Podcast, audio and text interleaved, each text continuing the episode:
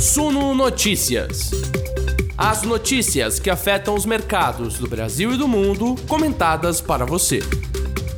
Quem aproveitou, aproveitou. O saldão do mês de junho terminou hoje. Bom, não necessariamente o saldão, mas o mês de junho foi embora e levou consigo 11,50% do Ibovespa. Pois é, a maior queda de 2022 até o momento, superando a perda de mais de 10% registrada no mês de abril. E o pregão desta quinta-feira, dia 30 de junho, não deixou por onde. Também uma queda robusta de mais de 1%, acompanhando os resultados negativos também lá do exterior. Esse primeiro semestre deixou um rastro de destruição aqui no, no Bolsa Brasileira, mas também nas bolsas americanas, também nas bolsas europeias. E a partir de agora você vai conhecer todos esses números e, de novo, o panorama que nos traz até esta situação aqui.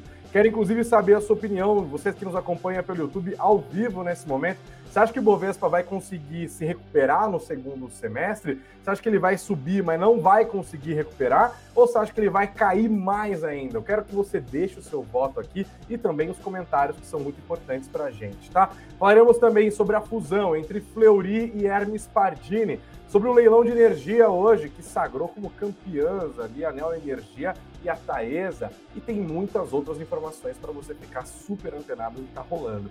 Então, ó, eu se fosse você, desde já, sentava o dedo no like, compartilhava esse conteúdo e se inscrevia nesse canal, que inscrever-se aqui é muito importante para a gente, tá? Não se esqueçam de fazer tudo isso, a mesma coisa vocês que nos ouvem pelas plataformas de podcast, Fique muito confortável, é quase sexta-feira e o nosso noticiário de todos os dias começa agora, logo depois da vinheta.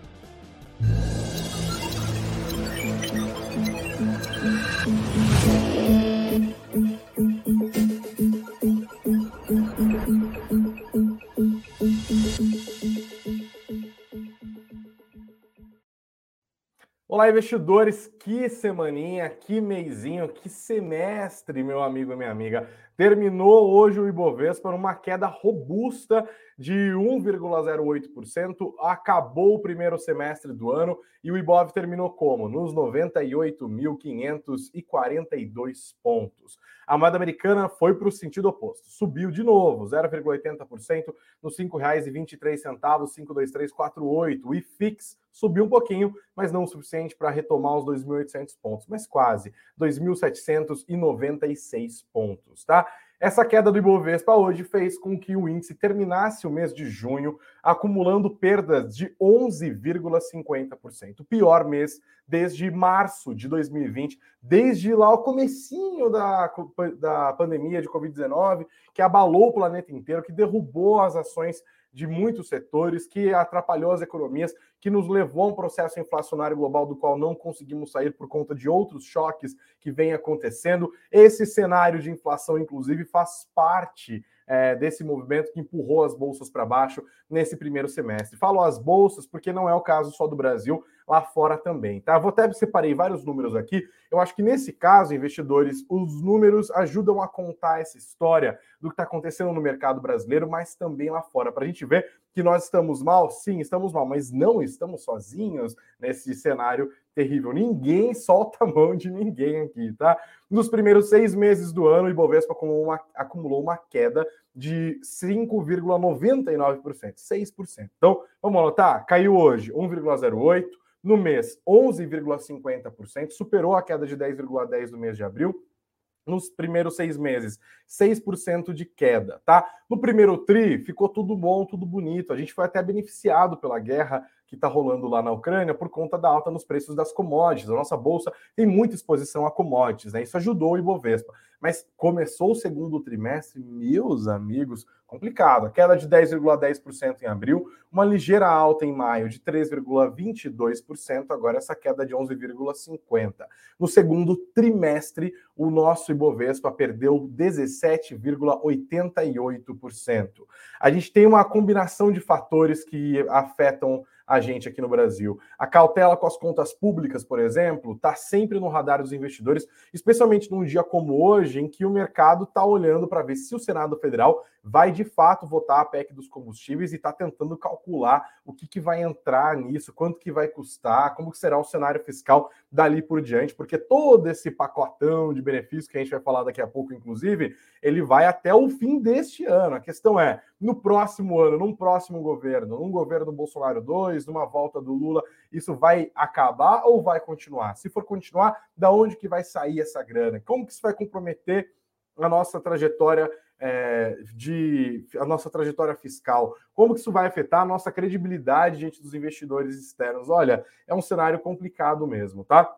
Lembrando, nesse momento a gente tem o governo e o Congresso trabalhando firme e forte para driblar a lei eleitoral, a lei de responsabilidade fiscal e também o teto de gastos, tudo isso há três meses das eleições. Olhando para o Ibovespa hoje, especificamente, a gente viu uma queda generalizada, um dia de aversão a riscos, inclusive nos principais papéis ligados às commodities mais importantes para a gente aqui. O minério de ferro e o petróleo caíram, derrubaram as ações da Vale e também as ações da Petrobras. Os setores, no geral, também sofreram com isso.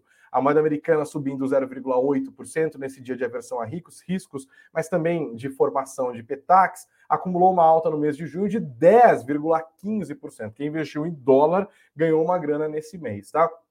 Essa alta de, do mês de junho de 10,15% foi a maior valorização mensal da moeda americana, de novo, desde março de 2020. Olha que curioso, o Ibovespa não caía tanto desde março de 2020 o dólar não subia tanto desde março de 2020. Isso ajuda a gente a entender como que esse cenário de aversão a riscos está afetando os preços dos ativos nos últimos tempos, tá? Não é coincidência, isso ajuda a contar essa mesma história. O mercado em baixa no exterior também não ajudou. Os investidores continuam prestando atenção nos riscos de desaceleração global em meio a esse processo de aperto monetário que está acontecendo no mundo inteiro, especialmente nos Estados Unidos. Mesmo o PCI, que é o indicador de inflação divulgado hoje, tendo vindo abaixo das expectativas do mercado, não foi suficiente para animar os investidores e para ajudar as bolsas americanas, que inclusive caíram bem hoje. Caíram bem hoje e no semestre apanharam. Enquanto a nossa bolsa caiu forte no semestre, mas caiu 6%, porque o primeiro tri foi muito bom, mas o segundo foi terrível, né? Uma queda de quase 18%.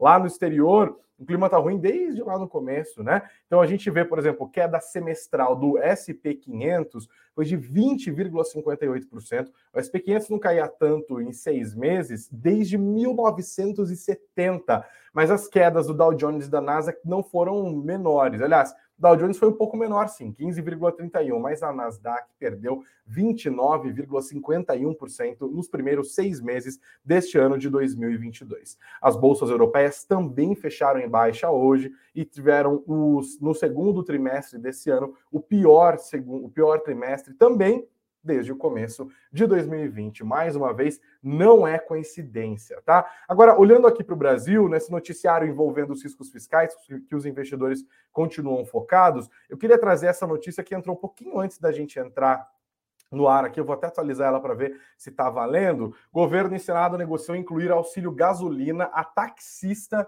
em PEC. Vai entrar tudo nessa medida dessa PEC, tá? Lembrando, eu vou trazer aqui um pequeno retrospecto para vocês, para a gente não se perder. O governo queria primeiro que essa PEC é, trouxesse esse primeiro compensasse os estados que baixassem as alíquotas do ICMS. Eles trocaram essa proposta por uma proposta de gastar mais para aumentar auxílios que vão diretamente para as pessoas em um ano eleitoral, isso é extremamente importante. E aí a proposta que a gente estava vendo, que era o padrãozão ali, era passar o Auxílio Brasil de 400 reais para 600 reais, criar um vale para caminhoneiros de até mil reais por mês e dobrar o Vale Gás, que era de 53 reais a cada dois meses, para 120 reais a cada mês. Tá? Então, a gente é, é, está falando de quadruplicar, basicamente, o, o valor é, do Vale Gás. Mas agora, conforme o texto vai ser apresentado, votado e costurado ali no nosso Senado, a votação pode acontecer hoje, hoje à noite, inclusive, tá? Vamos ver se isso vai, vai acontecer. Tem outras propostas que estão entrando ali, como esse auxílio, auxílio gasolina também para taxistas na PEC beleza? Essa medida teria impacto de 2 bilhões de reais é, para fora do teto de gastos, e assim o impacto da PEC para fora do teto passaria dos 38,75 que foram anunciados ontem pelo senador Fernando Bezerra para 41,25 bilhões de reais. Essa negociação, inclusive, foi confirmada pelo senador Flávio Bolsonaro, líder do PL, filho do presidente Jair Bolsonaro e um dos coordenadores da campanha reeleição do presidente da República. Segundo Flávio Bolsonaro, o Paulo Guedes, ministro da Economia, foi consultado e também deu o aval para incluir esse benefício para os taxistas, tá? Essa PEC deve entrar em discussão daqui a pouco na plenária do Senado, se não tiver acordo pode passar para amanhã, mas os investidores continuam prestando atenção nisso, tá? Leio para vocês esse trecho da apuração do Estadão, inclusive. A ala política pedia um benefício maior, que incluísse também motoristas de aplicativo e outras categorias. Mas, de acordo com fontes da área econômica, o ministro teria limitado o valor para segurar os gastos totais com o chamado pacote do desespero. Guedes também condicionou o aval, segundo interlocutores, à não inclusão de novos benefícios que vinham sendo pedidos nos bastidores. O Eduardo Braga, que propôs essa história do auxílio para os taxistas, né, também senador, havia apresentado uma emenda à proposta que previa o auxílio gasolina, mas de forma mais ampla. Ele queria incluir motoristas de aplicativo, o que elevaria o custo a 3 bilhões de reais fora do teto. Tá? Então, isso também vai ser monitorado pelo mercado. Pode ser que depois que essa sofrência toda acabar, isso acabe até ajudando o Ibovespa daqui por diante, porque a gente tem um espaço para recuperação e boa parte dos riscos disso já está incluído no nosso Ibovespa, né? A gente está há tempos discutindo isso, já compôs parte dessas quedas que a gente acabou de trazer nos acumulados do mês, no acumulado do trimestre, no acumulado do semestre. A questão é se o segundo semestre vai permitir essa recuperação. E também é bom lembrar que nós entraremos num segundo semestre de eleições. Justamente são as eleições que estão no plano de fundo ali. É, para todo mundo para compor este risco fiscal que tanto assusta o mercado. Esse é um dos componentes que puxou o Ibovespa para baixo hoje, tá? Quando a gente olha para o Ibovespa, a gente vê aqui a matéria com o resumo dela no nosso site, no suno.com.br barra notícias, suno.com.br barra notícias. No mapa dos ativos, a gente vê o que aconteceu hoje, uma queda generalizada. As ações da Petrobras foram para baixo, as ações da Vale, por conta das quedas do petróleo e do minério de ferro, como eu falei. O setor de siderurgia e metalurgia também caiu em bloco. Outras empresas ligadas a petróleo e energia todas caíram, não se salvou nenhuma. As empresas ligadas a processamento de alimentos, né, a proteína animal, também caíram hoje. Ambev caiu quase 2% hoje. Os bancos caíram quase todos, só não caiu o Banco do Brasil. De novo, parece a mesma fotografia do que a gente viu no setor bancário ontem. Isso também puxou para baixo os índices, os bancos sofrem com essa questão dos riscos fiscais também, né? Risco de inadimplência e crescimento de inflação e por aí vai. No varejo, a gente teve uma exceção da lojas Renner, mas todos os outros papéis caíram. A Via, inclusive, liderou as perdas do dia, com queda de mais de 8%, cenário super complicado, mesmo com a história de auxílio, que pode até ajudar essas empresas, mas é uma coisa complicada, porque ajuda, por um lado, dando mais poder de compra para as pessoas mais pobres, mas, por outro, se torna inflação. E aí, meu amigo e minha amiga, onde vai parar essa taxa Selic? É a pergunta de todos nós, né? Porque essa grana ser injetada pode alimentar a inflação. E tem um outro cenário importante também, que foi a divulgação hoje de um dado que é bom, inclusive, que é a taxa de desemprego que veio abaixo do que o mercado estava esperando. O desemprego recuou para o menor nível desde 2015, que a gente não via uma taxa de desemprego de 9,8%. São os dados do trimestre até o mês de maio, divulgados hoje pelo Instituto Brasileiro de Geografia e Estatística, o IBGE, por meio da sua PNAD, a Pesquisa Nacional por Amostra de Domicílios contínua. O mercado esperava uma taxa de desemprego que recuasse de 10,5% na última pesquisa para 10,2%, veio abaixo disso 4,8%. É um bom dado, mas a renda média ainda está 7,5% abaixo do que estava no mesmo período do ano passado, que mostra esse achatamento dos salários e o efeito da inflação. Então as pessoas estão voltando a trabalhar, mas com salários que não compram o que compravam um ano atrás, é, e ao mesmo tempo que a economia também vai para lá e para cá. E, por outro lado, essa recuperação do emprego também pode acabar se tornando uma fonte de pressão inflacionária daqui por diante. Aonde vai parar essa taxa Selic é a pergunta que os mercados continuam a se fazer. Tá? Olhando para o Ibovespa hoje, está aqui o cenário completo. Mesmo o setor de energia elétrica, que é mais resiliente, acabou caindo hoje. Até a Taesa caiu. Rapaz, a Taesa estava indo bem até o final, acho que deu uma invertida no final é, aqui do Ibovespa, nesse cenário ruim que a gente teve hoje, mas as ações da Eletrobras, mais uma vez, se safaram. Cenário realmente bem parecido com o que aconteceu ontem, só que numa dimensão um pouquinho maior. Mas o noticiário corporativo, investidores, não dá trégua, tá? Continua rolando. Tivemos notícias importantes hoje, por exemplo, em relação ao setor de energia. Falei agora da Taesa, Taesa, junto com a Neo Energia e com a ISA CTEP, foram as grandes campeãs, né, as grandes dominadoras do leilão de energia realizado hoje pela Anatel, Agência Nacional é, de Energia Elétrica. Uma bela de uma grana que foi levantada ali, tá? A expectativa da ANEL com a venda é, desses lotes que foram arrematados hoje é de gerar até 15,3 bilhões de reais em investimentos. São 13 lotes que serão licitados, sendo que 12 deles já entraram para o leilão. O que eles querem fazer com esse leilão? Melhorar a infraestrutura de energia elétrica aqui no Brasil. Uma construção e manutenção de 5.425 quilômetros de linhas de transmissão e mais 200 quilômetros de linhas de transmissão destinadas a escoar energias de fonte, fontes renováveis. Também 6.180 megavolts amperes em capacidade de transformação e subestações. Então, de acordo com a ANEEL, ganha a empresa ou concessionária que apresenta o menor valor de receita anual permitida, o RAP, para quem está mais entendido no setor, que são estabelecidos nos critérios do edital. Eles colocam uma faixa ali, ah, pode ser daqui até aqui, quem ofereceu menor ganha o leilão. Tá? E claro, quem ganhar o leilão tem que fazer esses investimentos de mais de 15 bilhões de reais. A expectativa é que esses investimentos levem a uma criação de 31 mil empregos de forma direta, tá? Isso é bom. Quem ganhou os, os, as concessões vai poder é, explorar os serviços de transmissão de energia elétrica dentro de um contrato de 30 anos e vai ser obrigado a concluir as obras previstas dentro dos contratos em até 60 meses. São diferentes lotes aqui, tá? Nós tivemos vários lotes sendo. É, leiloados hoje. Os principais deles aqui vale a pena colocar. O lote 1, que inclui três instalações em Minas Gerais e São Paulo, teve como vencedor o consórcio Verde. O lote 2, que inclui seis instalações nos estados de Minas Gerais e São Paulo, foi vencido pela Nel Energia. E o lote 3, que tem nove instalações em Minas e no Espírito Santo, vencido pela ISA CTEP, tá? Não sei se é assim que fala o nome do ativo, acho que sim. Mas tem mais, tá? Lote 4, uma instalação no Amapá, foi vencido pela Zopone Engenharia e Comércio. Lote 5, Sterlite Brasil, inclui instalações na Bahia e no Sergipe. Lote 6, uma instalação no estado de São Paulo, também ISA CTEP. Lote 7, a Engie do Brasil venceu para instalar é, fazer uma instalação no estado do Pará. Está acabando, lote 8, no estado de Rondônia, duas instalações, vencido pela Eletronorte, o lote 9, que inclui instalações no Mato Grosso e no Pará, pela Sterlite Brasil, o lote 10, só Taesa, são duas instalações no estado de Santa Catarina, beleza? É, e para finzinho aqui, o 11, quatro instalações do Mato Grosso do Sul, Neo Energia, lote 12, uma instalação no estado do Amazonas, Energisa. Curioso que, mesmo tendo arrematado todos esses lotes. A gente está falando de várias empresas, não só a Taesa e a Energia,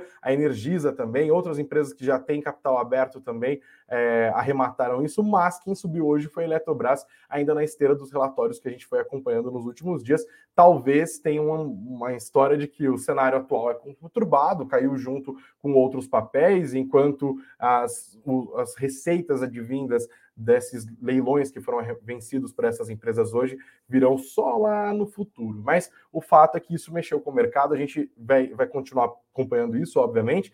Vocês sabem, inclusive, dos relatórios que a Suno sempre olha muito de perto o setor elétrico, é, uma, é um setor que muita gente que está olhando para o longo prazo adora ter na carteira, que paga bons dividendos, que é mais estável e por aí vai. Tivemos essa movimentação importante neste setor nesta quinta-feira, dia 30. Outra coisa que mexeu com o mercado hoje foi a fusão da Fleury e da Hermes Pardini, tá? Como que ficaram as ações dessas empresas hoje? Deixa eu dar uma pesquisada aqui, ó.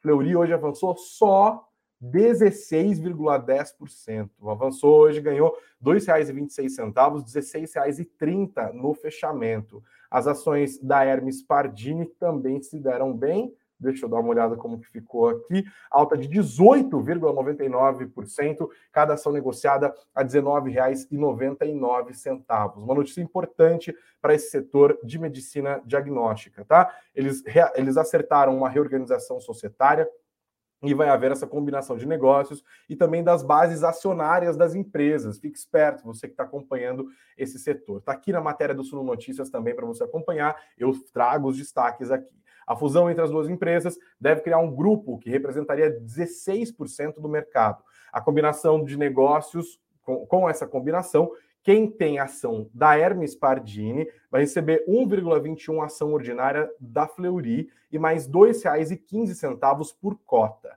O incremento de EBITDA anual estimado com a combinação de negócios é de 160 milhões de reais a 190 milhões de reais. O documento que foi apresentado à Comissão de Valores Mobiliários diz também que a fusão entre as duas empresas representa uma excelente oportunidade de criação de valor que poderá resultar em significativos ganhos aos seus acionistas. A marca Hermes Pardini vai ser mantida por pelo menos 10 anos, contando a partir da efetivação da combinação dos negócios, e todas as unidades que elas atualmente têm manterão essa marca. O acordo entre as duas empresas também prevê a expansão da Hermes Pardini em novas unidades que venham a ser criadas por meio do seu crescimento. Essa fusão era comentada a boca pequena no mercado financeiro pelo menos desde 2019, demorou para sair. Isso lá atrás, quando o Bradesco BBI citava a possibilidade de que as duas empresas combinassem os seus negócios. Naquela época, o Bradesco BBI falava em sinergias de 1,4 bilhão de reais. Então tivemos um movimento importante, agora a gente vai acompanhar os próximos passos disso, a análise do CAD, a combinação dos negócios, quem vai receber o quê, quais são os valores e como as ações dessas empresas vão desempenhar daqui por diante. A gente passa a nossa lupinha em cima de tudo isso para você sempre ficar bem informado. Mais destaques de hoje. Saiu um relatório da Genial Investimentos sobre a Oi. A gente está sempre falando de Oi aqui. É um dos papéis queridinhos por muitos e cheio de detratores também, né? A Oi que vai sofrendo, que vai sofrendo no noticiário, inclusive nas suas ações. Hoje as ações da Oi tiveram um pequeno respiro, uma alta de 1,82%, avançaram um centavo, hein? Vocês estão zoando a Oi? Correu um centavo para cima, 56 centavos é quanto vale cada pedacinho da Oi. Para Genial Investimentos, vale a pena comprar, inclusive, porque eles vêm upside de 103,7%. Eles apostam que até o fim do ano, cada ação da Oi vai chegar valendo R$ 1,10, tá? 56 centavos para R$ 1,10, dá para botar toda a grana lá. Eles dizem é, esses números baseados nos resultados do primeiro trimestre de 2022, que foram divulgados pela Oi nessa semana, depois de eles adiarem os números por duas vezes. Eles disseram, inclusive, que os números foram impulsionados pela expansão da fibra ótica e pela redução dos custos, que está sendo eficaz. Os, os analistas da Genial escreveram no seu relatório um dos principais entraves para a entrada dos investidores é a questão da recuperação judicial da Oi. E a saída do processo agora se mostra cada vez mais próxima, minimizando significativamente os riscos de falência. Para você que nos acompanha aqui sempre, já viu que a gente está sempre falando sobre essa história da Oi sair da recuperação judicial, na qual ela está desde 2016, quando ela atingiu um nível de dívida ali de mais de 60 bilhões de reais. A empresa diz que está realmente perto de sair dessa recuperação judicial e já apresentou os documentos finais à justiça, também depois de prorrogar uh, os prazos ali pelo menos por duas vezes, tá? A Genial revisou o preço-alvo da Oi, levando em consideração a queda na participação da Vital, antes era de 42,1%, passou para 34,7%. O valuation da companhia assim acabou sendo revisto e a recomendação passou a ser de compra, tá? Eles já tinham um preço-alvo alto para Oi, considerando o valor das ações hoje, era de um real, agora reajustaram em mais 10 centavos. Vocês acham que a Genial tá certa, que vale a pena? É o momento de entrar em Oi, porque o papel vai subir tudo isso? Deixa aqui o seu comentário, quero saber também a sua opinião, tá? E olha, caminhando para o fim da nossa conversa, queria trazer mais uma informação para vocês hoje sobre o Traders Club, sobre o TC, como, como ele é chamado hoje, né? Aquela plataforma de informações e tal, segundo a coluna do Lauro Jardim, que é é, colunista do jornal Globo, o Traders Club estaria sendo investigado por manipulação do mercado. É, estaria sendo investigado, inclusive, pela CVM. Essa nota do Lauro Jardim acontece numa semana em que um vídeo não identificado, feito por alguém não identificada, faz várias acusações contra o Traders Club. Não se sabe exatamente o que está acontecendo aqui. O próprio TC negou que saiba que está sendo alvo de alguma investigação da CVM. A CVM também não confirmou, mas o Lauro Jardim foi lá e atualizou a sua nota e falou: Eu confirmo a minha apuração. Ah, de fato, o TC está sendo investigado por essa suposta manipulação na cotação de ações. Eles estariam sendo, sendo investigados por terem feito é, um spoofing. Você sabe o que é spoofing? Tem até essa matéria aqui no nosso site também do Suno Notícias explicando o que é o tal do spoofing. Vou até abrir aqui, ó, spoofing. Cadê a definição deles aqui? Ó? É um dos mais clássicos. Spoofing é quando grandes investidores institucionais, com a ajuda de algoritmos e robôs de negociação de alta frequência, manipulam os preços dos ativos. Ele funciona fazendo uma espécie de blefe, tá? Os grandes investidores usam esses algoritmos e estes robôs que fazem as operações para disparar milhares de ordens de compra e venda por segundo.